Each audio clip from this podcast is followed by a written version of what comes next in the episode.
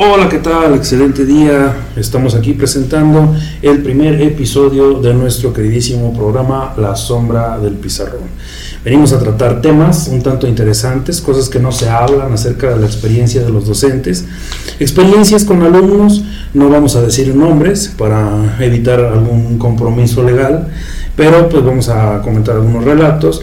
Nuestro objetivo principalmente se basa en mencionar estas experiencias, cómo ha sido el servicio social de CONAFE, cómo ha sido el servicio social que se ha llevado a cabo en algunas otras instituciones, tanto públicas como privadas, eh, consejos para vivir en comunidad, porque hay bastantes maestros que se van incorporando a esta parte que viene siendo, bueno, que puede ser la, una nueva forma de vida, algunas personas que van saliendo de la ciudad y que se van incorporando a la vida cotidiana de la comunidad, que sí es un choque cultural enorme, es inmenso, es importante para nosotros mencionarlo. Obviamente también vamos a mencionar la crítica de las políticas educativas, la nueva escuela mexicana, vamos a analizarla a fondo, esperemos que esto les pueda servir. Mm, vamos a criticar el sistema político, queremos hablar un poco de cultura, queremos hablar acerca de música, queremos hablar de literatura, arte, filosofía, historia, y bueno, pues esperamos que esto sea del agrado de todos ustedes. Comenzamos, maestra Génesis. Génesis Guadalupe Rubio Morales y su servidor Oscar Humberto Cepeda Martínez. Que, que yo me pregunté, pues yo quiero ser maestra y, y no sabía en qué escuela estudiar. Me habían dicho que en la normal, que en una privada. Eh, se nos olvidó, somos de Ezequiel Montes y pues nos queda cerca San Juan del Río, somos de Querétaro y Tequisquiapan, Cadereyta también. Y fui vagando, buscando las universidades. Eh, pregunté en una privada, la verdad salía muy caro el, el, mes, muy caro la mensualidad, muy cara. En ese momento yo, yo me acerqué con una, con una chica y nos fuimos eh, a buscar información en la Universidad Pedagógica Nacional. Entonces, pues me quise calar y todo, y aquí el profesor Oscar, pues, estando en el taller, perdón, en ese taller tocamos, tocábamos guapango. Empezaba a tocar el violín y pues se dio la plática así de compas y que empiezan el desmadre y todo. Y sale la pregunta, ¿y por qué no has haces unas prácticas a ver si, si realmente este, sabes que es un ser maestro. En mi cabeza estaba, ok, ¿qué hace un maestro? ¿A qué se dedica? Y empecé a recordar cuando era chiquita que los maestros me enseñaban tal cosa y tal cosa y tal cosa.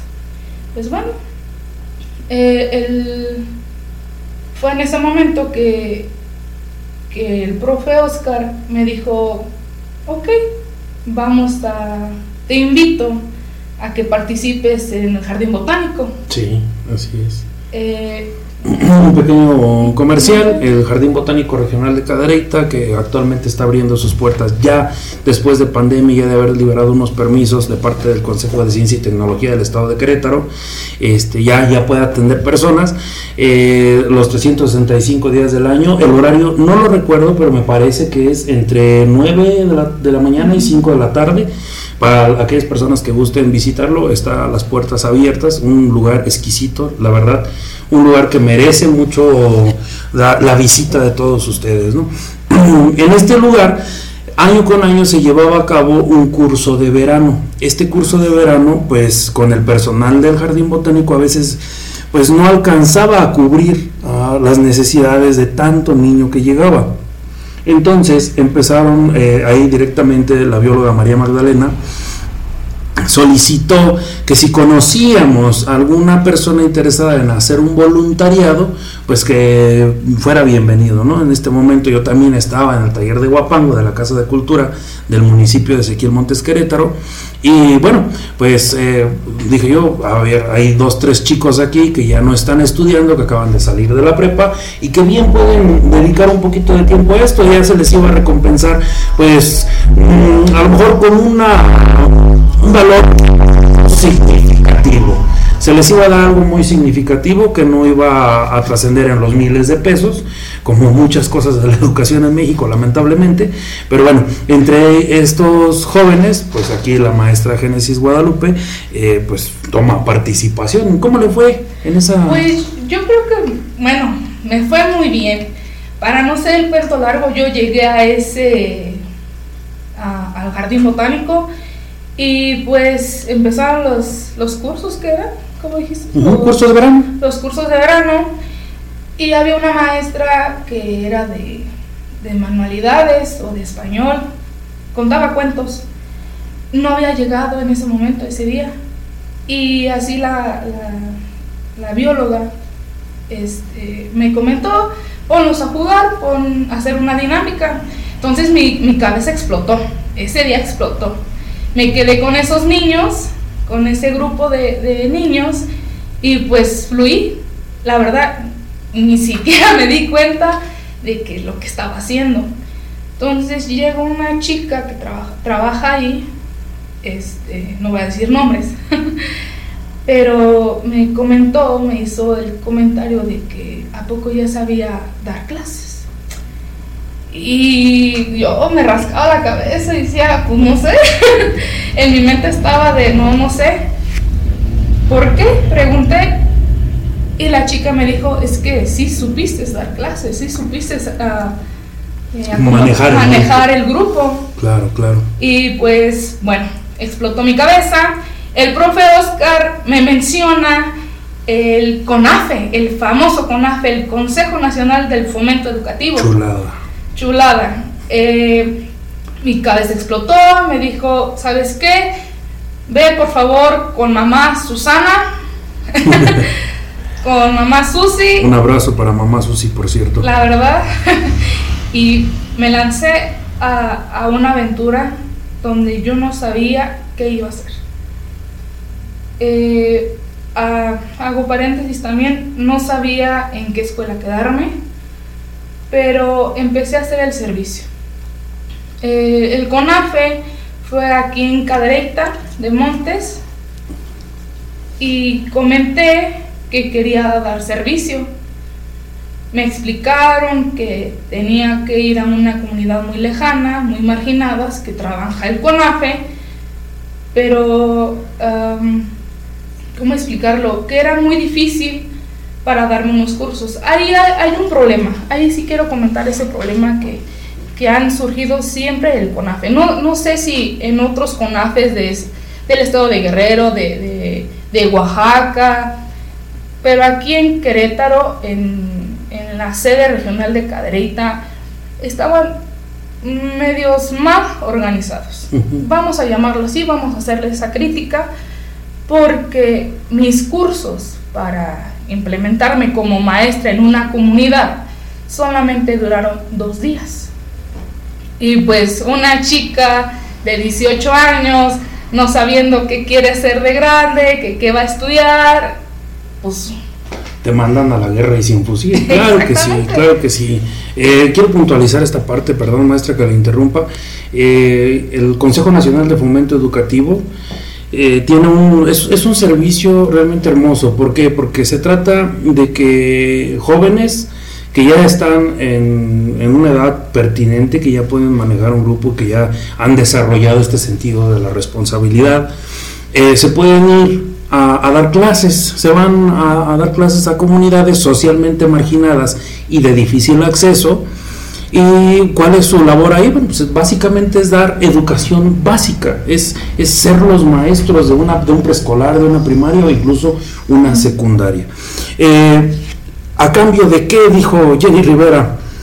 Ah, el cambio aquí, o el beneficio que reciben estos jóvenes, es una beca para que puedan seguir estudiando en, bueno, ya en un grado superior, ya sea este, una escuela técnica o una, ya estar cursando una licenciatura, una ingeniería, siempre y cuando esté validado por la SEP, siempre y cuando sepa el gobierno que esa escuela donde tú estás estudiando, tú como futuro docente de, de, de CONAFE, que, que sí tenga un, un registro de validación oficial, un REBOE.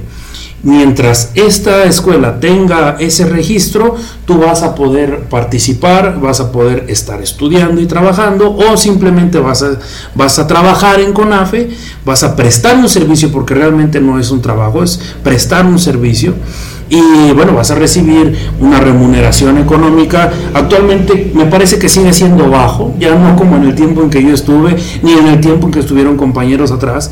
Sin embargo, te sigue alivianando porque te van a dar una beca. O sea, por antes cuando yo cuando yo entré, quiero hablar de eso un poquito más adelante, cuando yo entré eran 30 meses de beca, hoy me parece que son 24. 26 creo. 24, 26, 26, meses por ahí más o menos anda la, la, la cantidad. Y pues bueno, es una super ayuda porque personas que no teníamos los recursos y que actualmente no tienen los recursos pueden seguir estudiando y trabajando en este maravilloso servicio. Eso es lo que quería comentar. Maestra, Sí, sí, cierto. maestra, cuénteme un, un, un poquito acerca de, de esa formación que le dieron. ¿Cómo fue? ¿Qué, qué le dijeron?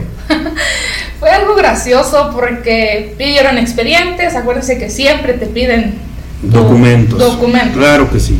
Eh, llega la chica, me sienta, oye, ¿cómo está? Y ya te empiezan a hablar, maestra, vamos a trabajar. Y ah, caray, yo todavía no teniendo ni licenciatura ni nada, maestra, ok. Eh, el sistema del CONAFE trabaja con varios niveles.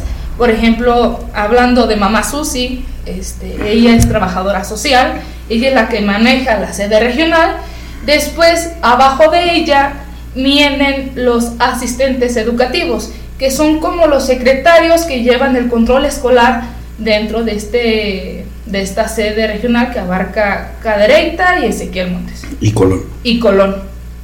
Eh, después de estos asistentes educativos o asis- asistentes de zona, ya, ya tengo mucho tiempo que... No, ya no conoce la no nomenclatura. No, si usted me dice que acaba de salir recientemente, hasta qué podría decir yo que tiene como unos 9, 10 años que salí de por ¿Te ahí.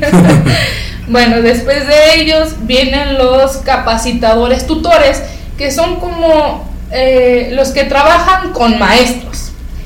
Y después de ellos eh, vienen los, los líderes de educación comunitaria, que son los maestros que los mandan a comunidad a una escuela. Así empezó todo esto y te vienen trabajando, te vienen manipulando campos formativos. ¿sale?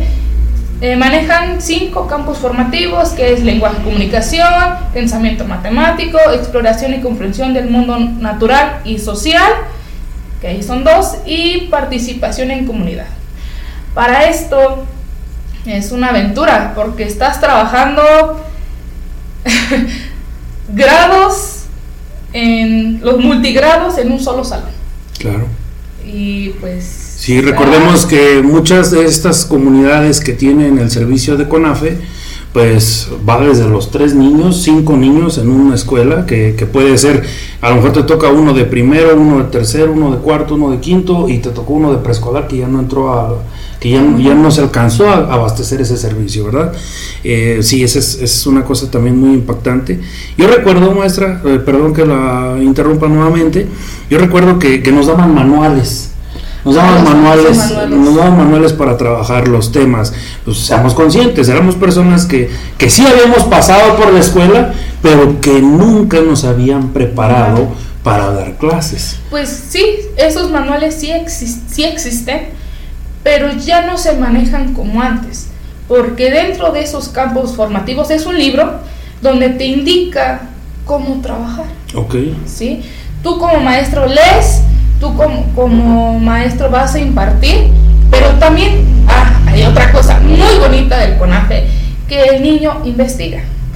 Y eh, vamos a hacer como un, una malteada, vamos a hacerla como una malteada, todo revuelto, porque es lo que se está viendo ahorita, actualmente en el 2024 de la nueva escuela mexicana. Eh, recordemos, maestro, que el CONAFE es un programa piloto. ¿Sí? Sí, claro que sí. Que es como... Es donde se experimenta. La educación en México actualmente se experimenta a través del CONAFE y si resulta efectivo, se implementa. Si no resulta, se cambia. Se busca otro modelo. Pues bueno, se trabaja así, trabaja sus planeaciones con sus cuatro métodos este, pedagógicos, total. Todo este menjurjes de información me lo pasan a mí en dos días. ¿Y sabes qué, maestra? Te vas a la comunidad de la Rinconada, Cadereyta, este, pues Querétaro, y pues me lancé. Me lancé un marzo, creo que fue un 12 de marzo, para implementar ahí en esa escuela. Tenía 12 niños y es ahí, maestro, donde yo pisé. Ahí, ahí se dio cuenta, maestra, de que, que sí le gustaba ser maestra. Yo creo que me di cuenta cuando me fui al jardín botánico. Ok, desde antes. entonces. Desde antes, porque le digo que esa, esa chica que me dijo, wow, o sea, supiste manejar un grupo de, Ujú. de niños, creo que eran de 6 a 8 años, de 6 a 7. De 6 a 7. De sí. seis a ah, le siete. tocaron los chiquitos. Me tocaron los chiquitos. Y pues supe manejarlo. Hago paréntesis de mi vida personal. Yo cuando era chiquita, este, siempre, siempre me gustaba jugar con mis, con mis primos a, a lo- a la maestra. Mm. Eh, en esa época mi hermano no sabía leer, no sabía escribir, entonces le enseñé. Le enseñé a, a mi hermano y pues a mis 18 años hice una escuela como una maestra, Mm. un CONAFE. Qué interesante, maestra. Qué Fue, fue si, si estuviera en mi cabeza, pues es como un sueño. Yo lo manejaba, creo que lo sigo manejando como un sueño, como ya no como un juego, porque cuando impartí este, clases en la rinconada, cuando vieron mis capacitaciones, lo tomaba como un juego, o sea, de ser maestra. Sí, porque, bueno, es que no es que usted quisiera tomarlo como un juego, maestra, es que realmente desconocía, Claro, desconocía todo lo, la responsabilidad que implica ser docente. exactamente. Eh, eh, recordemos que estar delante de grupo es una responsabilidad inmensa y todo lo que pasa detrás de la puerta Y es culpa del maestro, bueno o malo. Imagínese, tenía 18 años. No, sí, lo entiendo, lo entiendo, maestro. 18 años. Y pues, dada la casualidad que se empieza a... Para esto cada mes eh, CONAFE hace esas reuniones de tutoría, llamadas así, o colegiados. ¿sí? Ahí es cuando yo conocí una chica que me dijo, vamos a estudiar la UPN en San Juan del Río. Pues va, ahí me voy a otra aventura más y pues entré a estudiar a la Universidad Pedagógica Nacional de San Juan del Río con maestros tan maravillosos que no me la creía. O sea, no me creía que... Dio un giro su Eh, concepto sí. de, de la docencia. Claro que sí, claro que sí. Eh, yo creo que si hubiéramos empezado este podcast en el 2018, creo que no diría tantas cosas o diría tantas tonterías, no sé. No, para nada, esto no, no son Este- tonterías todavía. Vamos a tener el espacio para decirlo, pero ahorita, ahorita no creo, es algo muy bonito, algo muy, muy padre. Sí, y así empieza mi aventura como me hice maestra. Yo creo que en ese momento del 2018 aún no me hacía maestra, profesor. Aún no me hacía maestra. Lo considero ahorita que en ese momento aún no era una maestra. Era el proceso de ser una maestra, de un profesor. Ok, qué interesante, maestra. ¿Sí? A ver, usted, Híjole, maestra. ¿Cómo le fue en este proceso para ser el profesor que es hoy? Ay, maestra, me va a hacer sacar cosas del pasado, de muy, muy del pasado. Y vamos a sacarlo así. Este, para no hacer el cuento tan largo, pues yo me cre yo crecí escuchando las historias de mi abuelito, historias de la revolución, historias de, sus antepasados, de, su, de su abuelito de él, de, su papá, de sus bisabuelos, este, de sus tatarabuelos incluso. Entonces para mí pues, siempre escuchar historias, me, fascina la, materia de historia, siempre escucharlo, pues representa para mí darle los gráficos, ¿no? De, imaginarme literal las caricaturas como están ahí trabajando, eh, representando estos, estos papeles de, de la historia. Entonces, para mí siempre fue algo muy bonito o muy padre provocar eso en las personas, contarles historias a tal grado de que se lo puedan imaginar y que la en la imaginación pues vaya esa parte de, que se maravillen, que, que se maravillen con, los relatos, ¿no?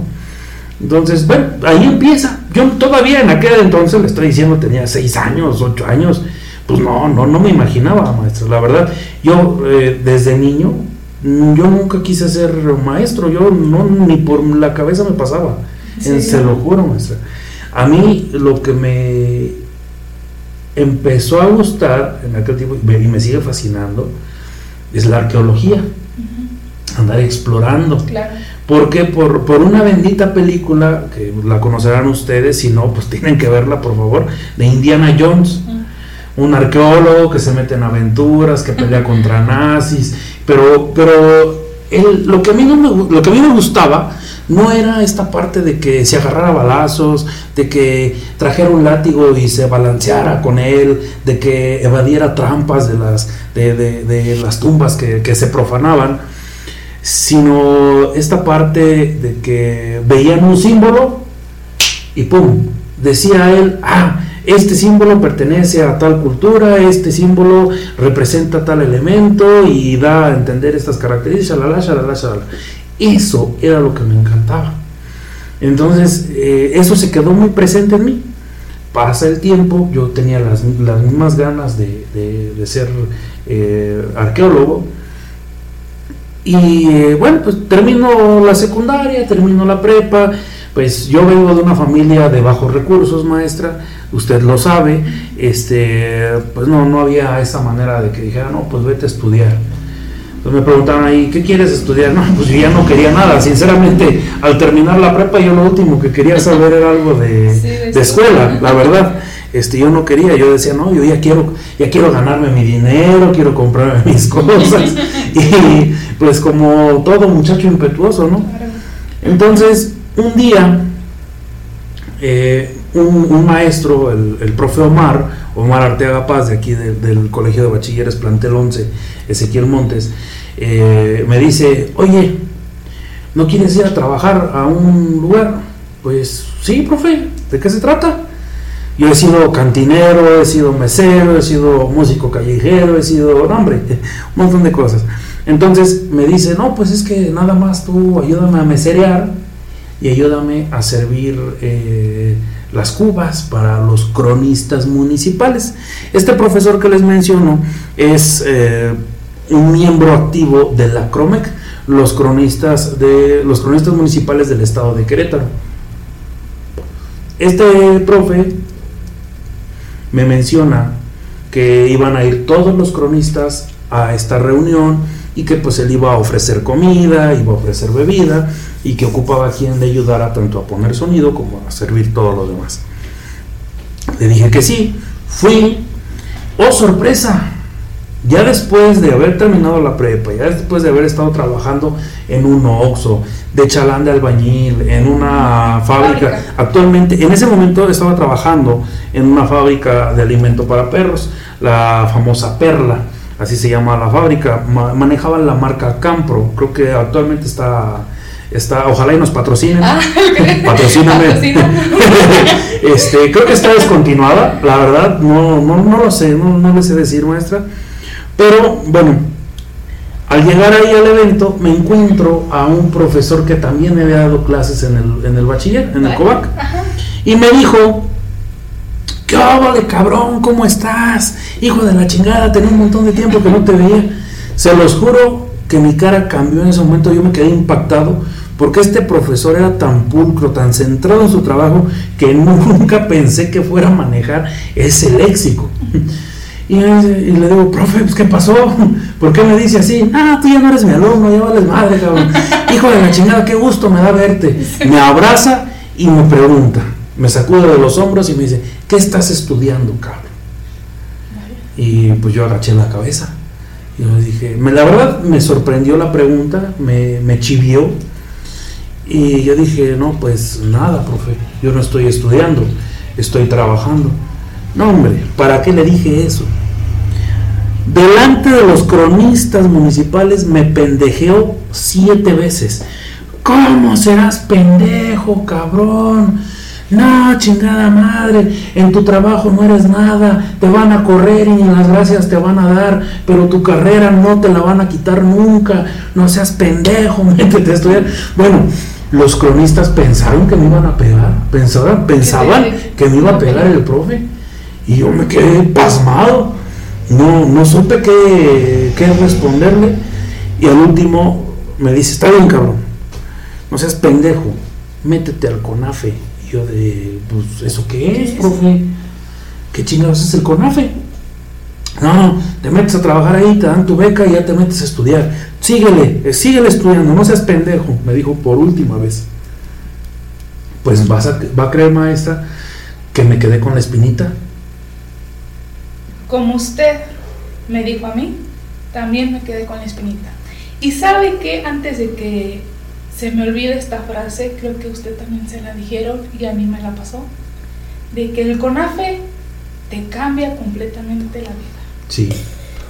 Porque empiezas a, reflexionar, te empiezas a criticar a ti mismo, te piensas a, a ¿cómo decirlo? ¿Qué eres tú? ¿O qué vas a hacer tú? Sí, sí, tiene toda la razón, maestra cuando estábamos, recuerdo bien, no recuerdo las fechas exactamente, pero recuerdo que estábamos en el turno de la noche, porque ahí en esa empresa manejábamos este turno eh, nocturno de 10 de la noche a 6 de la mañana. Y le dije a un amigo de aquí, de una comunidad aledaña al municipio de Ezequiel Montes, eh, es, del, municipio, eh, se llama El Ciervo, la comunidad, le dije a un amigo que se llama Rogelio Vega, le dije, oye, pinche Roger, Fíjate que me comentaron esto, güey, que podemos seguir estudiando, vamos a calarnos. Ah, no manches, sí, yo también quiero seguir estudiando, dice, pero pues ahí en la casa no hay cómo. Digo, no, pues a mí me dijeron que te metías a trabajar y te daban tu beca. Pues vamos a ver, órale, mañana nos vamos. Nos citamos a las 10 de la mañana, 11 de la mañana, creo, no recuerdo bien, en el centro del municipio, en el centro de la cabecera municipal. Digo, nos vemos ahí. Pues se dieron las 10, se dieron las 11, las 12, la 1 y nunca llegó este cabrón. Yo le marcaba y le marcaba y le marcaba y nomás no. Dije, ok, está bien, ya me regresé a mi casa. Lo veo en el turno de la noche y no, ¿qué crees que me quedé bien dormido? Pues era entendible, ¿no? Estábamos trabajando el turno nocturno. Y está bien, pero ya mañana sí nos vemos. No, sí, sí, sí, mañana sí. Eso fue un martes. Se llega el miércoles, no llega otra vez. El jueves yo dije, ¿sabes qué? Te vas mucho a la chingada, me voy yo solo. Yo no sabía dónde estaba el CONAFE.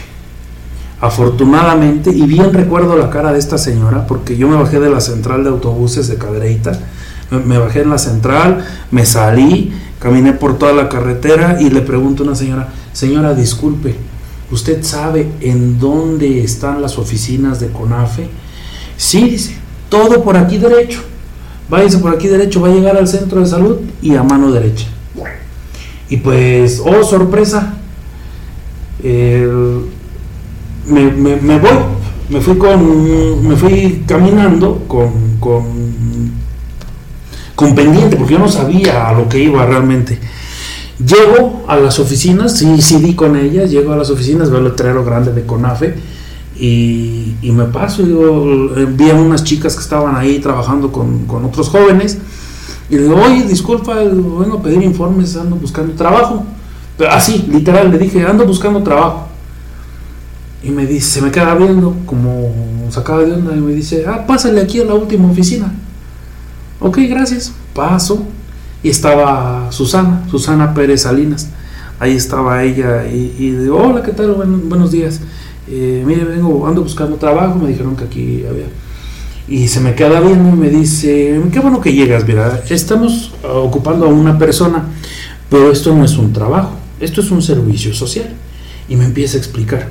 Eh, el Consejo Nacional de Fomento Educativo solicita a jóvenes que quieran prestar el servicio y va a ser un, servicio social, van a atender comunidades socialmente marginadas y de difícil acceso, particularmente los hombres son los que se van más lejos y bueno, eh, te dan tú, te vamos a dar una beca, te vamos a dar 30 meses de beca, siempre y cuando tú dures un año en el servicio.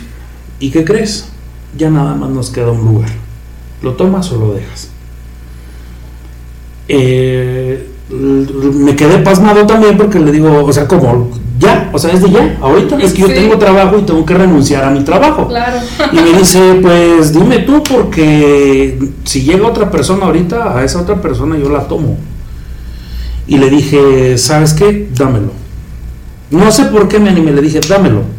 Sí. Eh, en ese momento me empieza a explicar más del CONAFE y surge esta eh, este, estos sentimientos encontrados de las pláticas, de las charlas que me hacía mi abuelito de, niño, donde me platicaba pues de, lo bueno de la revolución, ¿no? de lo bueno que había en su cosmovisión de mi abuelo. Eh, me, me, platicaba, no, pues que Zapata luchó por los pobres, Villa luchó por los pobres, y me empecé a acordar de muchas de esas cosas y fue como me, como me animé, maestra. Claro, eh, pues en ese momento que yo también fui con, Susana, este, te llega muchos pensamientos de, ok, ¿qué voy a hacer? ¿Para qué voy a hacer? Te lo explicaba antes, ¿no? de, pues sí, a formar esa identidad, a formarte tu camino. Sí. Eh, bueno, se da el caso, maestra, que me acepto, renuncio acá a mi trabajo, recuerdo, bien clarito recuerdo, que llegué yo ese mismo día, fui directamente, ya ni llegué a la casa, me fui de paso al, al trabajo y le dije a recursos humanos, ¿sabes qué? Yo trabajo en el turno nocturno, soy el supervisor de producción eh, que está actualmente en ese turno, que por cierto, pues nunca me habían reconocido como, como, como supervisor de producción, me seguían pagando como cualquier operador y me dice, bueno, pero ¿cuál es la causa? Le digo, ¿cómo que cuál es la causa? Pues la causa es que tú no me estás pagando como supervisor y te estoy haciendo el trabajo de supervisor en turno. No, pero es que te vamos a dar una mejora. No, a ver, no has entendido. Yo ya no quiero trabajar aquí. Ya no necesito de ustedes. Ya encontré un lugar mejor. Y económicamente no era nada mejor realmente no era nada mejor, porque todavía ese primer mes recuerdo que me pagaron 900 pesos por ese mes. Después nos subieron a 1100, después nos subieron a 1200, pero ya estando dentro de CONAF. Entonces me voy a, mi, a mis capacitaciones y, y, empiezo a ver una faceta de la educación muy diferente a la que yo estaba acostumbrado, maestro. Yo fui diagnosticado con trastorno de ansiedad generalizada, fui este, como le mencionaban los maestros de la vieja escuela, fui un niño problema, porque yo no podía estar quieto. Eh, esta parte de la ansiedad siempre provocaba, no es hiperactividad, es ansiedad generalizada. Cualquier cosita me generaba estrés y ya yo me, eh, no sé cómo decirlo, disasociaba, no, no recuerdo bien la frase, este, bueno, me perdía me escapaba de mis pensamientos, me paraba, este, platicaba con otros, me estresaba mi trabajo y decía, no, ya no quiero, ya me ponía a hacer otra cosa, divagaba y bueno, entonces eh, veo que ahí me dicen cómo tratar a este tipo de casos. Claro. Y me, me, empieza a formar bien, me acuerdo de mis dos capacitadores de primaria, porque yo entré al programa de primaria, Montserrat Martínez Cruz y Daniel, no me acuerdo de Dani. Dani, por favor, si en algún momento llegas a escuchar esto, no lo tomes a mal, es de, de compas, es de camaradas. No me acuerdo de tus apellidos, pero de ti sí me acuerdo, cabrón. Eh, bueno, entonces eh, me, empiezan a capacitar, me gustó. Me gustó porque era regresar a la primaria. Era regresar a la primaria, era regresar a la secundaria, estar jugando, estar conociendo, estar aprendiendo.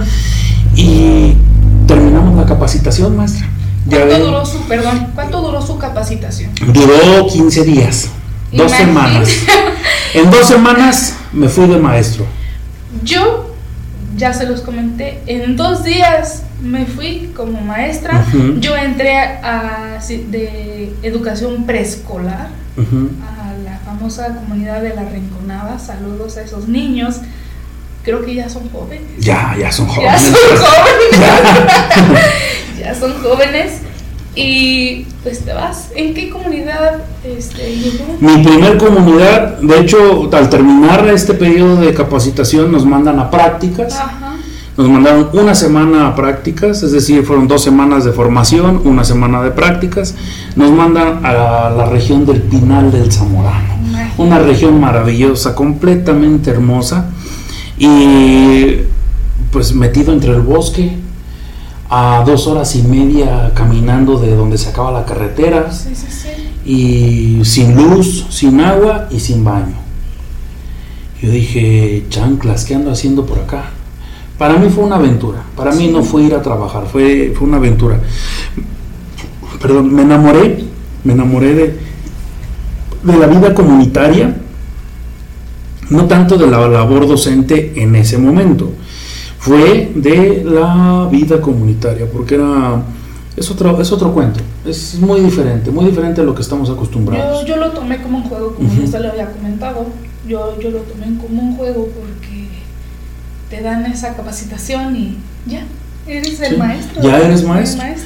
Yo, yo también, cuando llegué a, a, esa comunidad, eh, un niño, Arturo, Arturo me dice, maestro, ¿Qué vamos a hacer? Se los juro que yo me paralicé. Yo no sabía qué hacer, me daba pena que me dijeran maestro porque yo no sabía, yo no, yo no me creía merecedor de esa palabra. Para mí el concepto de maestro en aquel momento era una cosa grandísima y que hoy en día para mí es más grande porque ya, ya pasé la licenciatura, ya he ejercido, ya llevo 11 años ya frente a grupo en diferentes, eh, en diferentes programas, sí, vamos a, mencionarlo así. Pasé desde CONAFE, pasé como educador ambiental, pasé como actualmente docente de telebachillerato comunitario.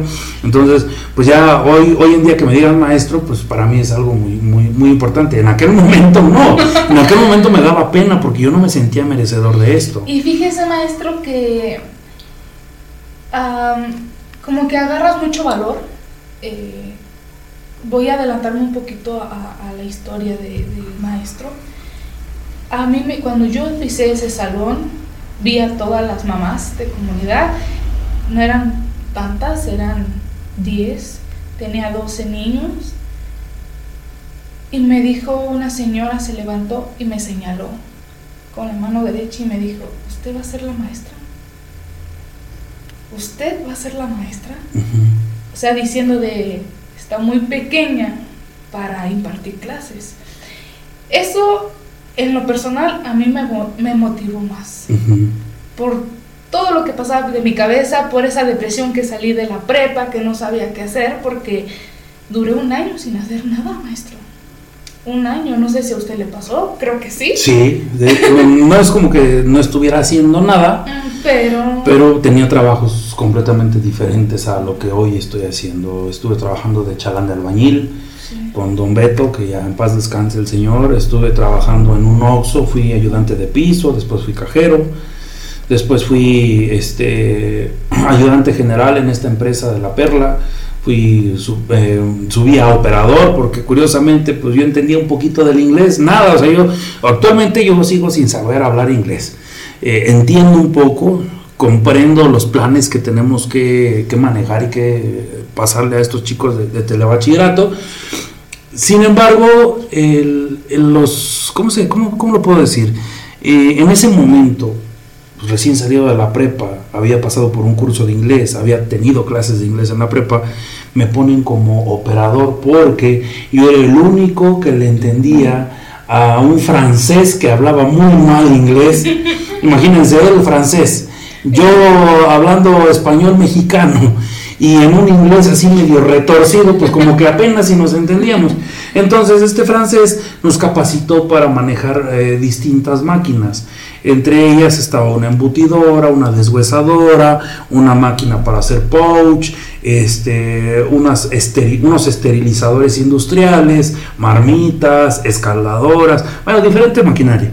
Nos, me capacita y pues yo me quedo a cargo de, de, la capacitación a más personas porque pues el francés venía por una semana, cobran carísimo estos cuates y pues la empresa también Coda no quería eh, capacitar a más personas, como toda empresa mexicana. Exactamente, como una mala empresa mexicana, como una mala empresa mexicana, que son muy comunes.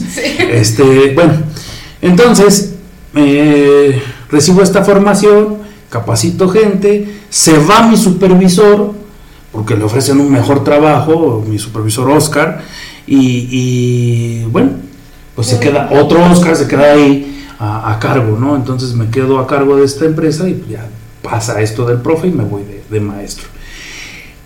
Todavía no estaba yo enamorado de la docencia hasta que llego de las prácticas, comento esto que me pasó, que sentí yo, que no me sentía merecedor del título de, de maestro y mm, se me queda viendo mi, mi, tutora y me dice mi tutora, ay hijo, me dice, como si yo, como si ella fuera más grande que yo, ¿no? De hecho es como dos años menor que yo, creo, o somos de la edad, no recuerdo.